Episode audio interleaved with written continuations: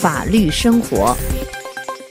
听众朋友，二零一四年新年以来，海外媒体在报道中持续关注中国最高领导人习近平发起的反贪腐运动。法新社一月五日发自北京的一篇相关报道，标题为《中国反腐，三万七千多名官员在去年遭调查》。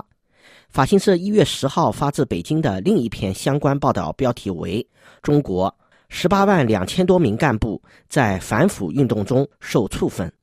路透社一月十七日发自北京的报道所使用的标题为“中国不再提拔裸官”。就此，本次法律生活节目综合法新社和路透社在今年元旦后所发表的上述几篇报道，介绍中国当前反腐进展情况。感谢收听。中国反腐，三万七千多名官员在去年遭调查。这是法新社二零一四年一月五号星期天发自北京相关消息的标题。报道说，根据中国国内官方媒体的报道，在二零一三年一月至十一月间，中国调查了三万七千多名涉嫌贪污的官员。这些遭调查的官员被控卷入了两万七千多起案件。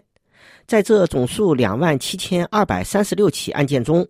其中一万两千八百二十四起案件共造成人民损失五十五亿一千万元人民币，即大约六亿七千万欧元。法新社消息注意到，中国最高检察长曹建明去年十月在第十二届全国人大第五次会议上做反贪腐报告时透露，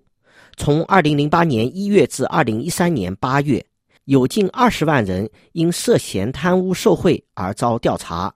其中有十四万八千九百三十一人被判有罪，占因收受贿赂和贪污挪用公款而出庭受审人数的百分之九十九点九。法新社说，在中国，司法体系受到党的严格掌控，尤其是涉嫌贪污腐败的案件，法官们不会冒险。对由党拟定的罪状提出质疑，中国新领导层表示坚决惩处腐蚀国家的腐败行为，并发起打击包含最高权力层在内的反腐败运动。但这一行动在十分不透明的氛围中展开。中国十八万两千多名干部在反腐运动中受处分。这是法新社二零一四年一月十号星期五发自北京另一篇相关消息的标题。这篇报道注意到，中共反贪污机构当天透露，去年二零一三年有十八万两千零三十八人因违纪受处分，这些处分的严重程度从警告到开除，甚至移交法办。法新社的这一消息还说。中共中央纪律检查委员会副书记黄树贤当天在新闻发布会上透露，二零一三年中国各级纪检监察机关共接到举报一百九十五万件次，其中立案调查了十七万两千五百多件。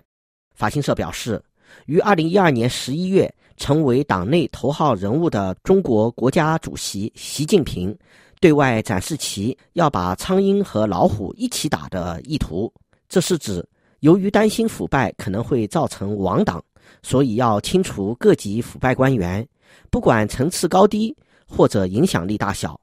法新社说，到目前为止，已有至少十九名层次相当于或者高于副部长级别的官员，在习近平发起的这场大规模反腐败运动中被钳住。但专家认为。只有进行深层次的政治改革，才能有效抵御时日已久的腐败问题。中国不再提拔裸官，这是路透社一月十七日周五发自北京的一篇相关报道标题。消息说，裸官是指配偶和子女都已移居国外的中国官员，他们将不再被列入受提拔的考察对象。中国一名党务高官说，裸官是腐败的高危群体。近百分之四十的经济案件和近百分之八十的贪污受贿挪用公款类案件都涉及到裸官。